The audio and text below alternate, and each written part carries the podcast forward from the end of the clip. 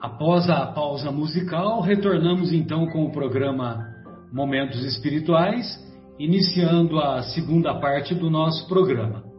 É, hoje terminaremos a obra Há Dois Mil Anos, estamos no capítulo Nos Derradeiros Minutos de Pompeia, esse é o décimo capítulo da segunda parte dessa obra monumental. E como nós vimos na, no programa anterior, o, a Ana, acompanhada do, do, do senador Públio Lentulus e, do, e da Flávia, ambos é, tiveram seus, to, todos tiveram seus, cor, seus corpos é, soterrados devido, devido ao aos terremotos que estavam atingindo a região de, de Pompeia, ao mesmo tempo em que ocorria a erupção do, do Vesúvio. E logo, logo em seguida, também che, chegou o, o, Flávio, né? ou melhor, nós estamos no, no momento em que o, o, Plínio, o Plínio chega e ainda encontra a Flávia e o senador Públio Lentulus com vida, mas já é, vivenciando todos aqueles momentos, é, aqueles momentos derradeiros, porque, ah, porque todas as manifestações do, da erupção do Vesúvio já estavam ocorrendo, sobretudo, sobretudo a inalação daquelas cinzas tóxicas e sem contar o sem contar as consequências do, dos terremotos que envolviam aquela região na Campânia, aonde se localiza hoje a Campânia na Itália, que é tudo tudo próximo ali, tudo próximo da região de Nápoles, Pompeia, onde ocorreram esses acontecimentos, a ilha de Capri, que é próxima de Nápoles e assim por diante. Mauro já teve lá na ilha de, de Capri, Mauro? Teve sim. Parece que tem uma vista desagradável lá, né? Um lugar muito, muito sem graça, né? Lugar maravilhoso, muito lindo. Eu Você dei... conheceu lá o, o, o, tinha a residência do imperador Tibério lá, né? Ele é, construiu, né? Infelizmente. Conheceu eu... as ruínas, né? Lógico. É, eu passei em Pompeia, né? Mas é aquela coisa de, de turismo, sabe? Que você vai com o ônibus e dá uma passada rápida, né? Faz muito tempo isso já, então a gente. Até que em Pompeia a gente fez uma parada um pouco mais longa e é impressionante. Aquilo lá é uma coisa de Agora, depois que a gente lê o livro, deve ser muito mais interessante conhecer aquilo. Seria mais proveitoso. Seria mais agora. proveitoso, que a gente é, enxergaria sob uma nova ótica, né? É. Mas é muito interessante. E depois eu tive em, em, passando rapidamente lá por por Capri, né? Realmente é uma obra de Deus mesmo, é uma coisa maravilhosa. Tem uma vista assim deslumbrante. Todo mundo deveria ter a oportunidade de conhecer, porque é muito lindo mesmo. O senador, deve, o senador foi lá, né? Deve ter ido lá para conhecer o senador é, objeto do livro. E acredito que ele deve ter ido lá, porque é muito perto. Ah, na né? Ilha de Capri ele deve na ter Ilha ido. de Capri, sim. Deve ter ido, com certeza. E provavelmente ele deve ter até participado de, de, de reuniões com o imperador, né? Provável, o imperador é, Tibério, né? Ele, teve, ele ficou lá um tempo, né? Aquela carta que é atribuída ao senador Públio Lentulus, aquela carta foi endereçada ao, ao imperador Tibério, né? É verdade. Muito bem.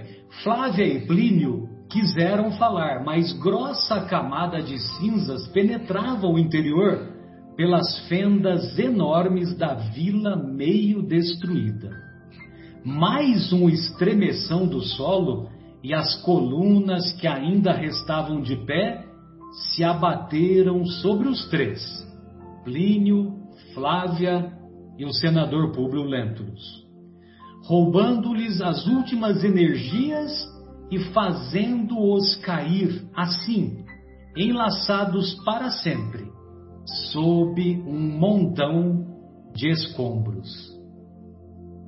Naquelas sombras espessas, todavia, pairavam criaturas aladas, criaturas com asas e leves, em atitudes de prece, ou confortando ativamente o coração abatido dos míseros condenados à destruição. Sobre os três corpos soterrados permanecia a entidade radiosa de Lívia, junto de numerosos companheiros que cooperavam com devotamento e precisão e precisão nos serviços de desprendimento total dos moribundos. Pousando as mãos luminosas e puras na fronte abatida do companheiro exausto e agonizante, Lívia elevou os olhos ao firmamento enegrecido e orou com a suavidade da sua fé e dos seus sentimentos diamantinos.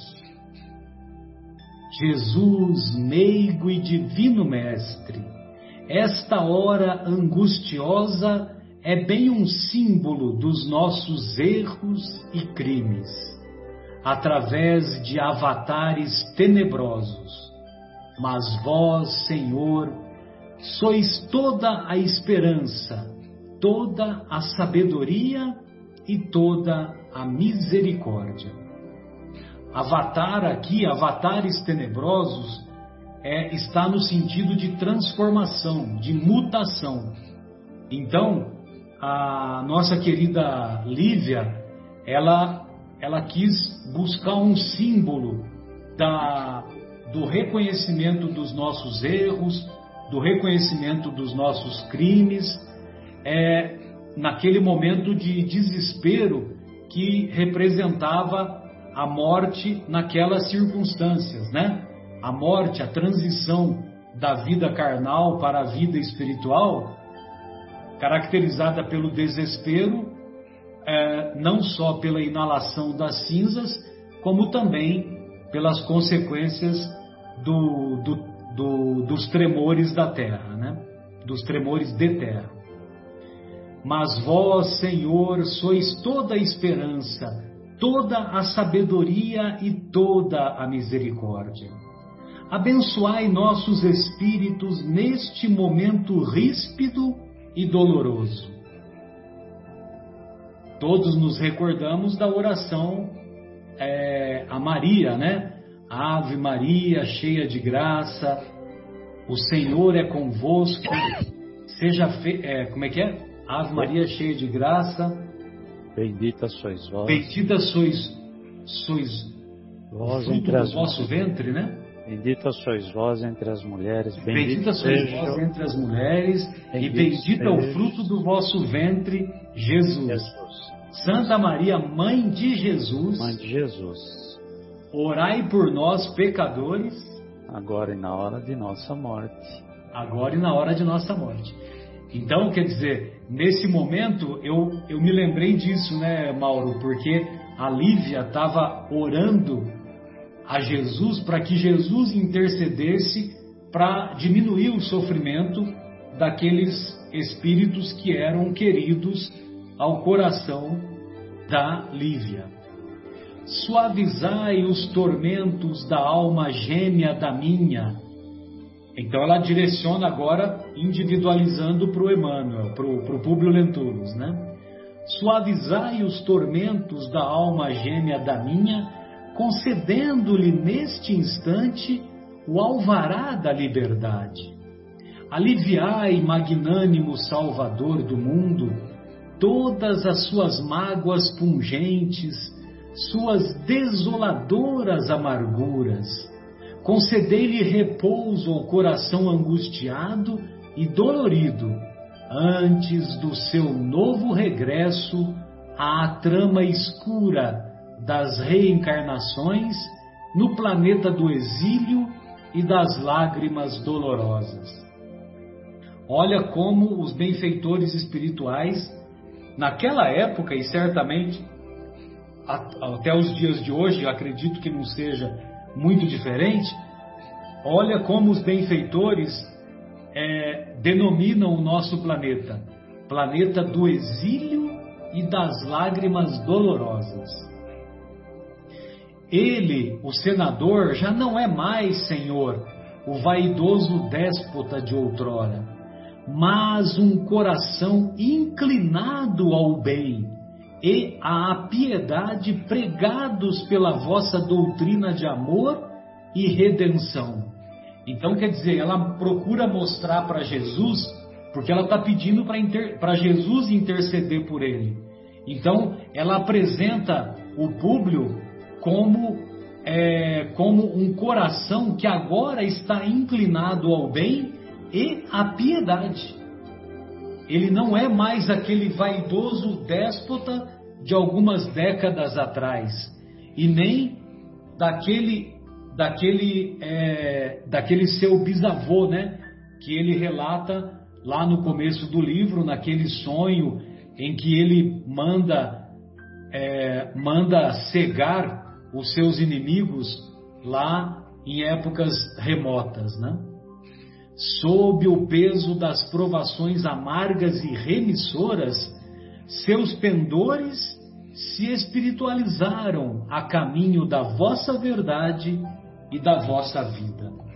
Bem, então nós vemos aí através dessa prece um apelo para que Jesus interceda para que o senador, na, chegando no plano espiritual, que os seus sofrimentos morais sejam diminuídos, sejam aliviados.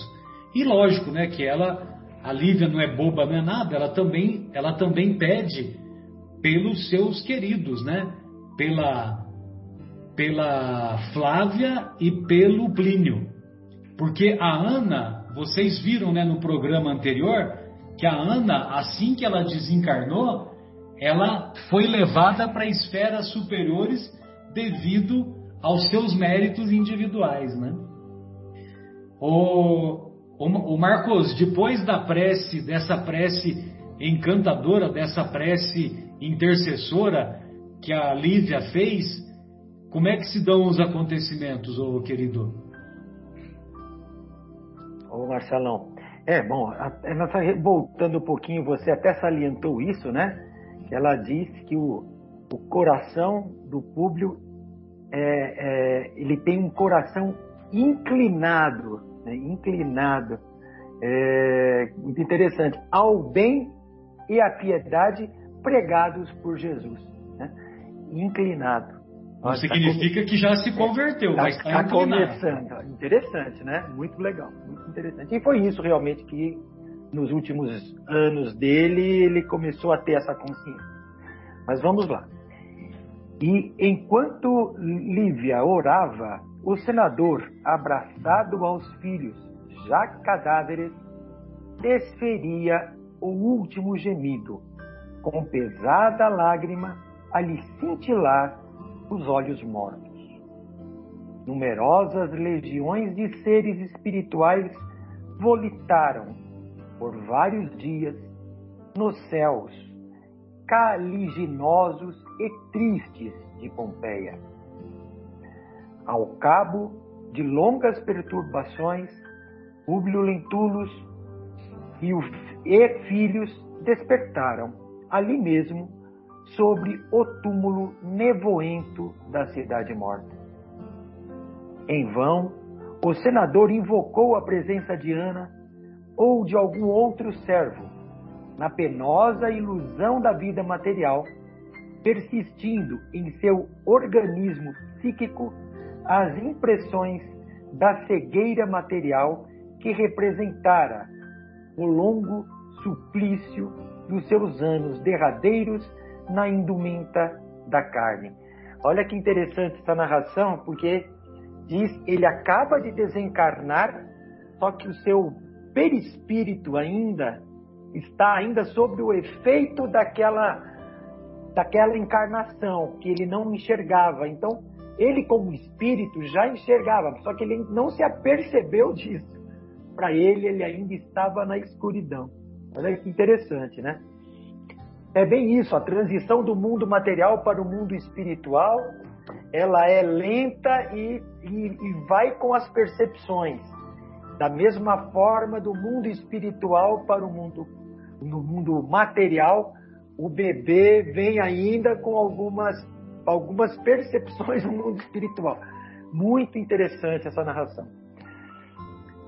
Contudo, após as primeiras lamentações, ouviu uma voz que lhe dizia brandamente: Públio, meu amigo, não apeles mais para os recursos do planeta terreno, porque todos os teus poderes terminaram com os teus despojos na face escura e triste da terra. Apela agora, apela para Deus Todo-Poderoso, cuja misericórdia e sabedoria nos são dadas pelo amor de seu Cordeiro, que é Jesus Cristo. Públio Lentulus não chegou a lobrigar o interlocutor, mas identificou a voz de Flamínio Severus, desabafando então uma torrente de preces e de lágrimas fervorosas. Embora as, de, as dedicações constantes de Lívia havia já alguns dias que seu espírito se encontrava presa de pesadelos angustiosos nos primeiros instantes da vida do além, assistido, porém, continuamente por Flamínio e outros companheiros abnegados que o aguardavam no plano espiritual. Isso agora é contigo, né, Maurão? Isso. Por mais dolorosa que seja a dor da separação, não é maior que a alegria do reencontro. Olha a alegria que ele sentiu quando ele ouviu a voz do amigo querido, né? Verdade. Marcelão, Marcos e Vera, quem será que vai estar esperando nós, hein? é... quem, quem será, né? É, exatamente. Que, é. E que alegria, né? Que, quem de nós for primeiro, certamente vai interceder pela chegada futuramente do, do, dos que ficaram por aqui, né? Ah, e bom, gostei dessa. Tenho, cer tenho, certeza disso, viu? Então vamos lá, continuando. Hum. Contudo, depois daquelas súplicas sinceras que lhe fluíam do mais recondito do coração, sentiu que seu mundo interior se desanuviava. Isso aqui também é interessante, né? Quando a gente chegar do lado de lá, é, dependendo do que a gente tiver no coração e de quem nos receber, aquela tormenta que a gente deve sentir na hora da partida, né? Começa a se a clarear os nossos pensamentos, a nossa visão. A gente fica mais leve, né? É. Junto dos filhos queridos, recobrou a visão e reconheceu os entes amados. Lembrando que ele estava cego, né? Por isso que ele recobra a visão. É, com lágrimas de amor e reconhecimento nos pórticos do além-túmulo. Ali se conservavam numerosas personagens dessa história como Flamínio, Calpurnia, Agripa, Pompílio Crasso, Emiliano Lúcio e muitos outros. Mas em vão. O Pompílio Crasso é aquele que, que morreu antes dele, antes, dele se, antes dele se tornar cego, né? Você se lembra disso? É, ah, que até tirou, é. até tirou o coração dele lá em Jerusalém, quando, quando os soldados romanos estavam chegando lá perto da Torre Antônia, né? Estavam é, cercando, estavam cercando os judeus revoltados, né? Revoltados e revoltosos. Aí o André de Gioras mandou um cara é, tirar o coração do Pompílio Crasso, mas ele poupou, ele poupou o senador Públio Lentulus porque ele queria que ele ficasse cego. Né? É, bem lembrado, eu tinha me esquecido disso. O Agripa é o irmão do Plínio. O Agripa é o irmão do Plínio. O Emiliano Lúcio é que no, agora, nesse momento, eu não me lembro. Você se lembra, acho Vera, eu, Marcos? Acho que o Emiliano Lúcio é aquele militar que era... É, ia se casar, ou se casou com Aurélia. Lembra? É, eu acho que é ele mesmo, é? É, eu acho que é ele. Que a, a Aurélia acabou envenenando ele. Isso, isso. Olha lá, todo mundo se encontrou, hein? É, e, e bom, muitos outros. E muitos outros. Mas em vão, os olhos angustiosos do ex-senador procurava alguém na assembleia afetuosa e amiga. Quem será que ele estava procurando, né? É a Lívia, né? É aquela que ele, não, por enquanto, não pode encontrar. Exato. A gente já vai ver isso aqui. Depois de todas as expansões de carinho e alegria, dirigiu-se-lhe Flamínio intencionalmente. Estranhas a ausência de Lívia, dizia ele com seu olhar complacente e generoso, mas não poderás vê-la enquanto não conseguires despir, despir pela prece e pelos bons desejos todas as impressões penosas e nocivas da terra. Olha que interessante. Pela prece. Pela prece. Porque a gente leva, quando a gente vai embora, né? Além das, das nossas virtudes, todos os nossos defeitos. Ela se tem conservado junto ao teu coração, em rogativas sinceras e fervorosas, pelo teu reerguimento mas o nosso grupo ainda é de espíritos muito apegados ao orbe. E esperávamos o regresso dos seus últimos componentes ainda na Terra para podermos em conjunto estabelecer um novo roteiro de reencarnações vindoura. Aqui também ele dá uma, uma informação interessante, né? Quando fala que os grupos é, é isso que eu entendo, né? Os grupos vivem sempre em conjunto e nós temos dívidas em comuns e benécias em comuns e que a gente deve sempre se tipo vamos se reunir todo mundo novamente para combinar o que, que nós vamos fazer lá na frente, né? Para é. nos irmanarmos é. e pararmos de prejudicar um ao outro. Exato. Eu achei bem, bem interessante essa descrição aqui do Emmanuel. É. Naquela obra Sexo e Destino também fica bem evidenciado isso. Né? É, eu tenho esse livro, mas não li ainda, para falar a verdade. Eu preciso ler. Séculos de trabalho e de dor nos esperam na senda da redenção e do aperfeiçoamento, mas precisamos, antes de tudo, buscar a fortaleza precisa em Jesus, fonte de todo amor e de toda fé, para as elevadas realizações do nosso pensamento. Aí também faz uma ligação com a parte anterior, né? Ponte de todo amor e de toda fé. Públio Lentulus. Tudo isso é o Flamínio que está falando para ele. É, né? é, o Flamínio que está falando então, para ele. Veja você como que ele já se espiritualizou, né? Como que é, como que a visão, a visão no plano espiritual é muito diferente. Né? Mas ainda assim ele fala que eles têm impressões penosas e nocivas da Terra ainda, né? Para eliminar. Então, continuando, Públio Lentulus chorava tocado de emoções estranhas e indefiníveis. Aí ele fala pro amigo: Meu amigo, continuo. É, desculpa, é, é, aí o. Quem fala agora é o Flamínio, né?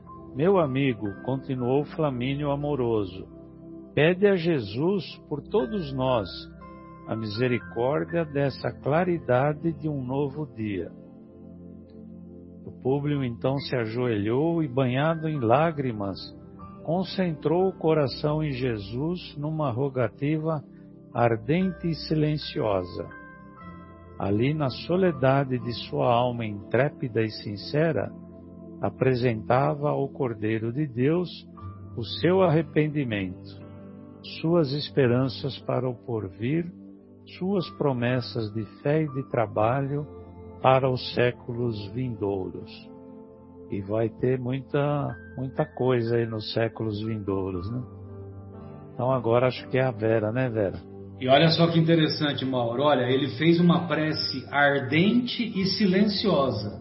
E mesmo sendo silenciosa, todos os acompanharam, né? Ah, todos os presentes lhe acompanharam a oração, que é o que a Vera vai falar agora, né?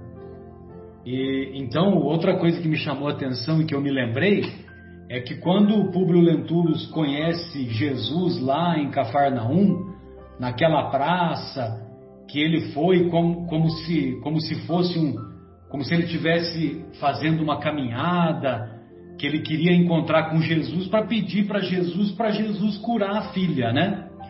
E, e ele não não conseguiu articular uma palavra e ele ficou face a face com Jesus, ajoelhou-se diante de Jesus e não conseguiu articular uma palavra. Verdade. E agora a prece a prece foi uma prece também silenciosa, mas com outras características, né? não, a, não a característica do orgulhoso senador, mas a característica do arrependimento, da esperança e da busca ah, da, do cumprimento das promessas de fé e de trabalho para os séculos por vindouros. E eu morro de inveja dele, né? Porque porque ele cumpriu tudo isso, né? Aos, no conhecimento que nós temos das suas reencarnações, né? Ele, ele conseguiu superar as suas mazelas e hoje fez um trabalho maravilhoso através do Chico, um trabalho maravilhoso não só para o Espiritismo, mas para a humanidade, porque as obras que ele, que ele ditou pela mediunidade do Chico são obras para a eternidade. Bem lembrado, Marcelão. Muito bom. Vera, desculpe aí a, a interrupção. Não, eu, eu tenho certeza que tudo isso deve ter começado naquele instante que ele cruza pela primeira vez o olhar com Jesus. Apesar dele ser aquela pessoa orgulhosa, tudo aquilo ficou na alma dele, né? Aquela vibração de amor entrou nele e tanto que ele fez essas promessas aí de fé que você falou também aqui que ele veio cumprir tudo isso. Mas vamos lá continuar com a leitura aqui. Todos os presentes lhe acompanharam a oração, tomados de pranto e mergulhados em vibrações de consolação inefável. Viram então rasgar-se um caminho luminoso e florido nos céus escuros e tristes da campanha.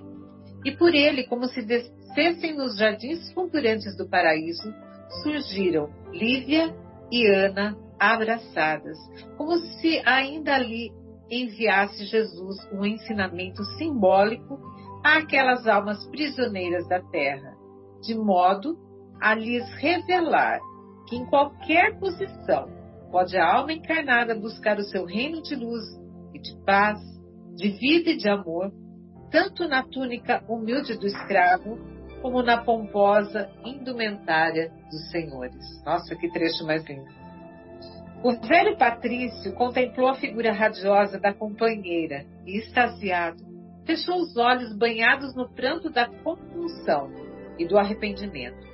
Mas em breve, dois lábios de névoa pousavam-lhe na fronte, ao leve roçar de um lírio divino enquanto seu coração maravilhado se lavava nas lágrimas da alegria e do reconhecimento a Jesus, toda a caravana, ao impulso poderoso das preces fervorosas daquelas duas almas redimidas, elevava-se a esferas mais altas para repouso e aprendizado, antes de novas etapas de regeneração e trabalhos purificadores, a lembrar um grupo maravilhoso de luminosas palenas do infinito e acabou. Que coisa mais linda. que coisa mais linda. Acabamos o. Tá no mudo, Marcelão. É, tá no mudo, Marcelo. Pelo amor de Deus, fala. Não, é. Desculpe. Luminosas falenas do infinito são borboletas noturnas. Luminosas borboletas noturnas, né? Então, é, é o é o que ele descreveu quando quando essa caravana partiu, né? É. Lindo, né? Que descrição, hein? É poético. Não, é uma obra-prima esse livro, né? Ela é assim, tanto que no, no começo, né, quando o título há dois mil anos, né, que a gente vai lá no princípio, o subtítulo é Episódios da História do Cristianismo do século I. E agora a gente bem vê essa descrição, nossa, mais que perfeita que Emmanuel nos dá, né, desse período histórico que ele, né, viveu. Esse, Isso aqui daria um, um enredo para um lindo de um filme, como é Paulo Estevão, né? Dá para se fazer novela assim, seria linda. Uma novela, é exato, uma série da Netflix. Perfeita, é só algum produtor pegar esse enredo e, e, e decifrar e deslinchar aqui que isso aqui é uma obra-prima.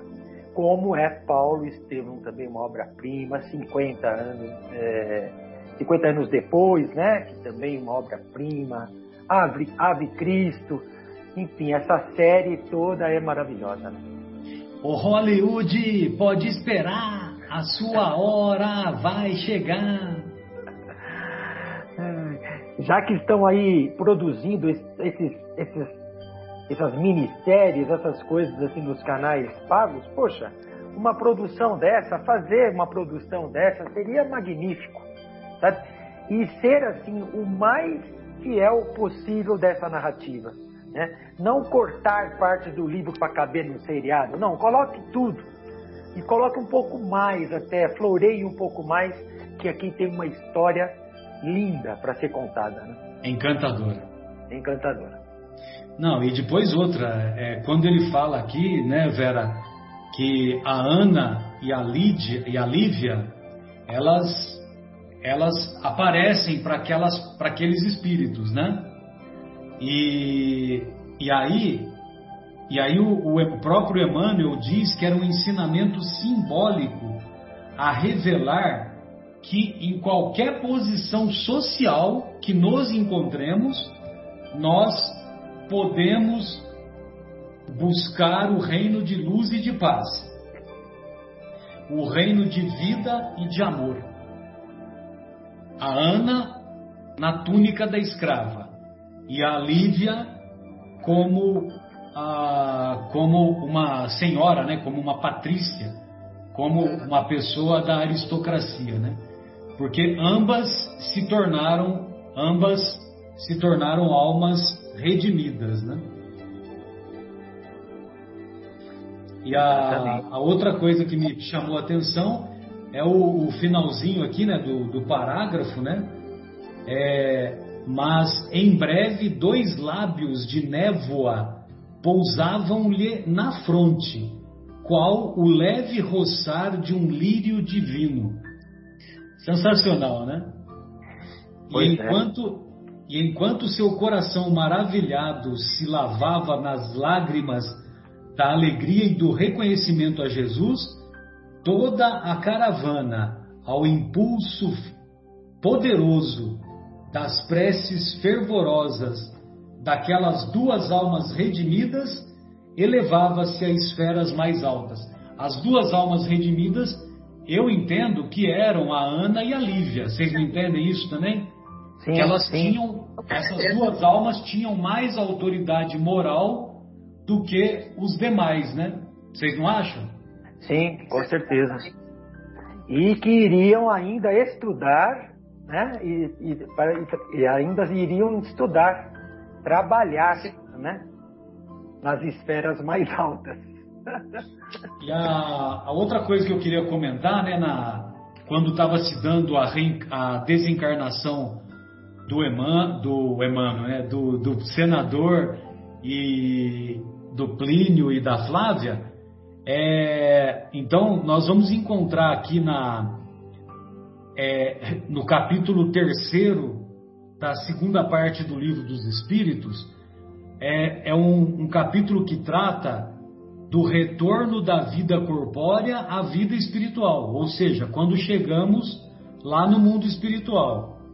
Aí tem uma pergunta que o Kardec faz e a humanidade inteira faz essa pergunta, né? A pergunta é assim: a alma nada leva deste mundo? Né? Nós levamos alguma coisa deste mundo? E foi o que o, o que o, Flamínio falou pro, pro, pro Públio, né? A, os seus poderes acabaram. Você não tem mais esses poderes que, que você achava que tinha, né? Por isso que ele ainda estava cego. Ele estava ainda é, mantendo a materialidade terrestre, né? E certamente nós, né? Eu, eu particularmente, eu ainda é, vou ter muita dificuldade devido ao, ao, apego, né? Que nós ainda nos encontramos, né? Então, ele, a... diz, ele, ele diz que terminou junto com seus despojos. Então... Exato, terminou, os seus poderes terminaram junto com os seus despojos, bem lembrado. Então, a alma nada leva deste mundo, nada mais, respondem os benfeitores, que a lembrança e o desejo de ir para um mundo melhor. Lembrança e desejo de ir para um mundo melhor. Essa lembrança é cheia de doçura ou de amargor segundo o emprego que tenha dado a vida.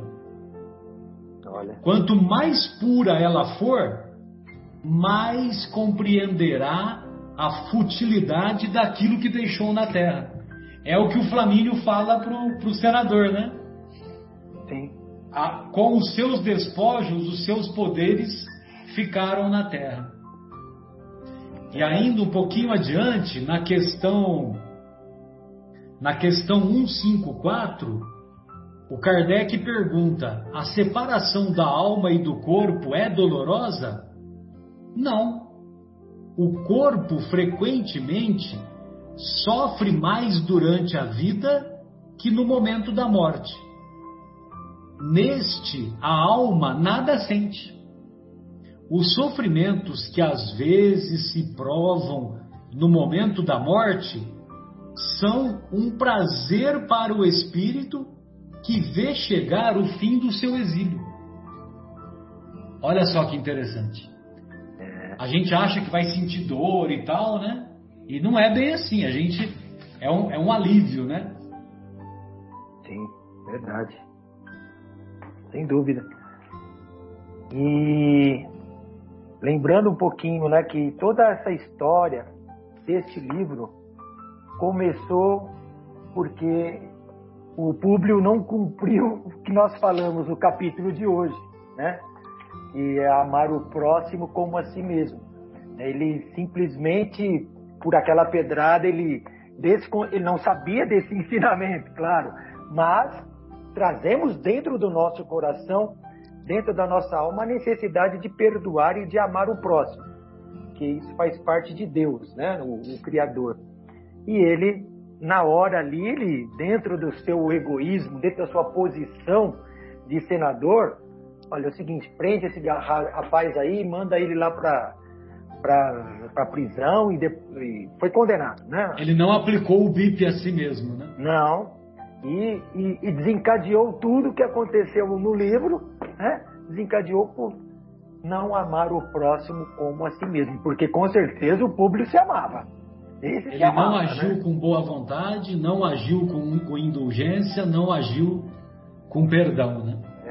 E a Lívia, naquele momento, ela já falava, não, público, deixa pra lá, não foi nada, deixa o menino. É, ela já, ela utilizou ali né, o, o, o, o BIP, né, o, Marcelo? Na Exato, hora. Ela tentou aplicar, né? É, tentou aplicar, né? Mas, poxa, infelizmente ali era o senador, ela a esposa dele, naquela época, né, a mulher, nesse caso, tinha que seguir o que o marido, senador, né, é, determinava. Ela quis demovê-lo, mas ele não devolveu e ele não cumpriu. Aí, Olha só, a questão. De ah, pois não, desculpe, Marcos. Não, não, não era isso, só para já concluir, obrigado. Não, não, é, é só para é, concluir, né, esse capítulo que fala do retorno à vida espiritual, né, da, da vida corpórea ao mundo espiritual, é, tem um, um, um outro item lá que é perturbação espírita. Aí na questão 163, o Kardec quer saber dos benfeitores. Deixando o corpo, a alma tem imediata consciência de si mesma? O que, que vocês acham?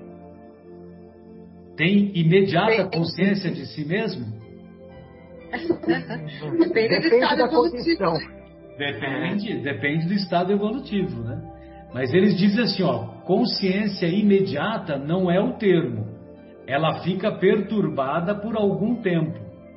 Aí o Kardec, ele, é, ele, é, ele vai fazer uma nova pergunta desdobrando, e aí os espíritos vão responder isso que você falou, Vera todos os espíritos, todos os espíritos experimentam no mesmo grau e pelo mesmo tempo a perturbação que se segue à separação da alma e do corpo, né?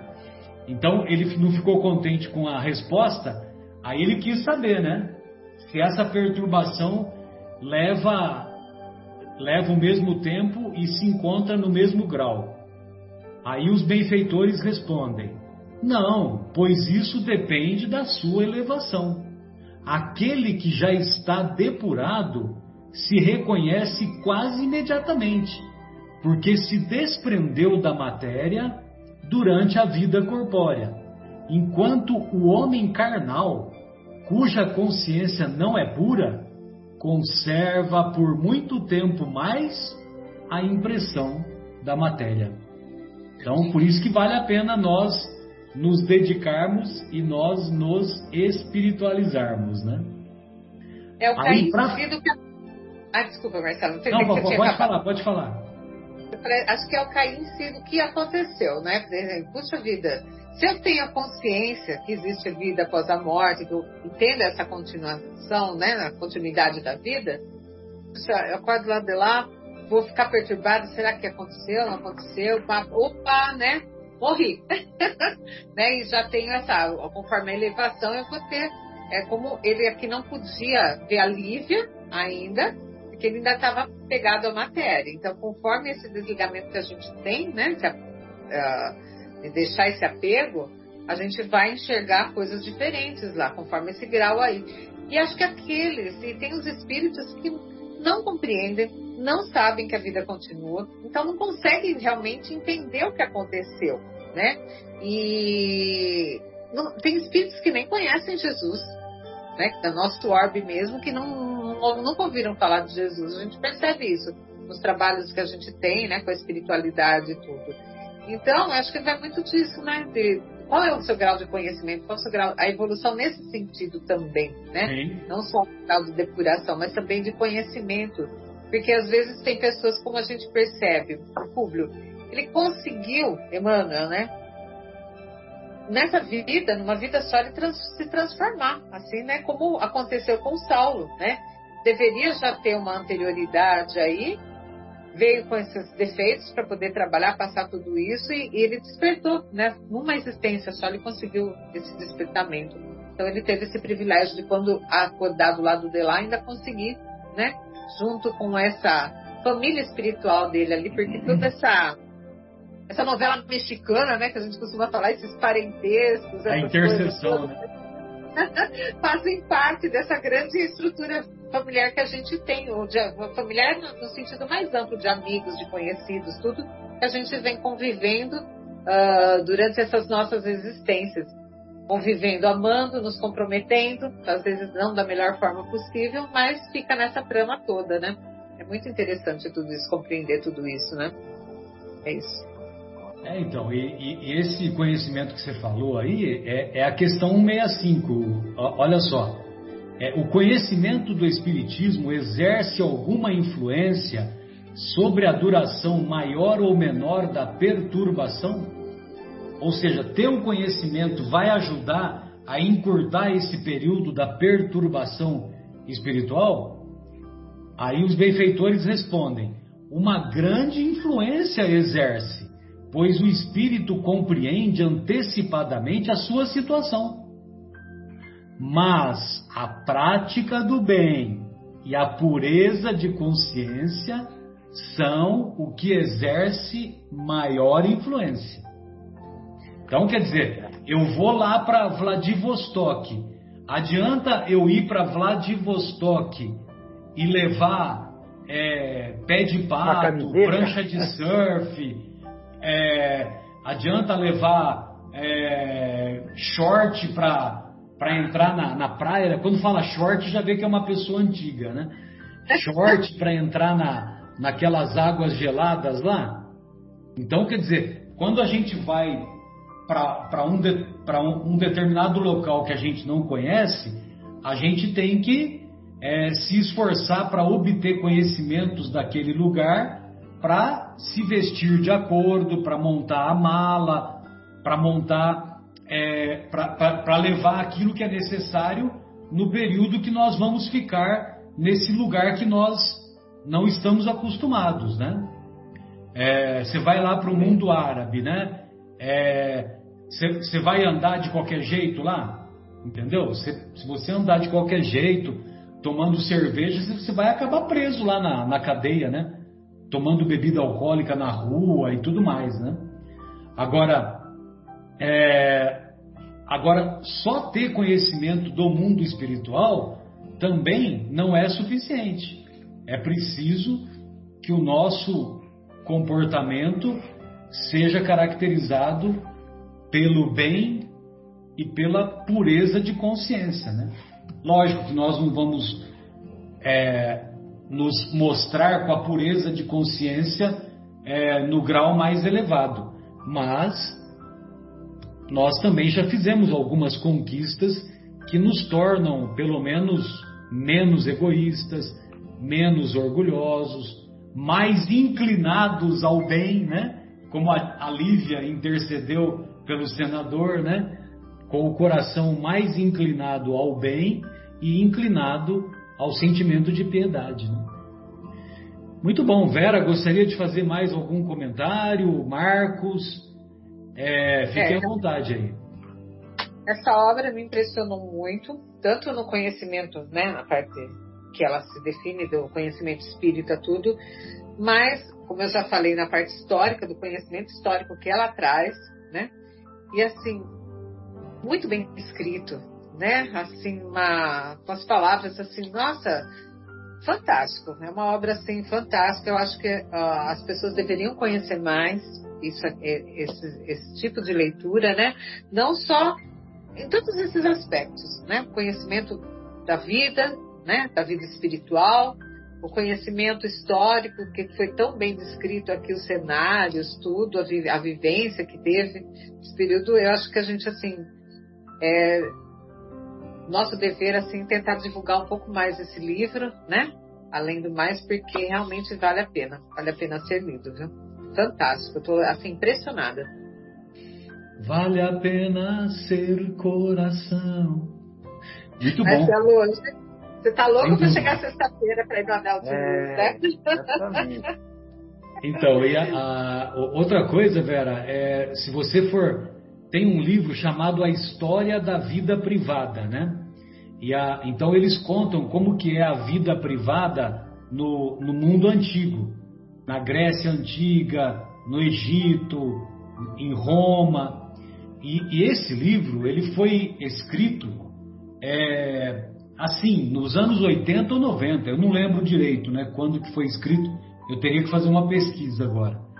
Mas detalhes que o que o senador, que o Públio Lentulus, né, que o Emmanuel, melhor dizendo, detalhes que o Emmanuel passa sobre o, como era a, a, a vida privada na Roma antiga, é, o Chico, a psicografia do Chico, revelou nesta obra e em outras obras também, né?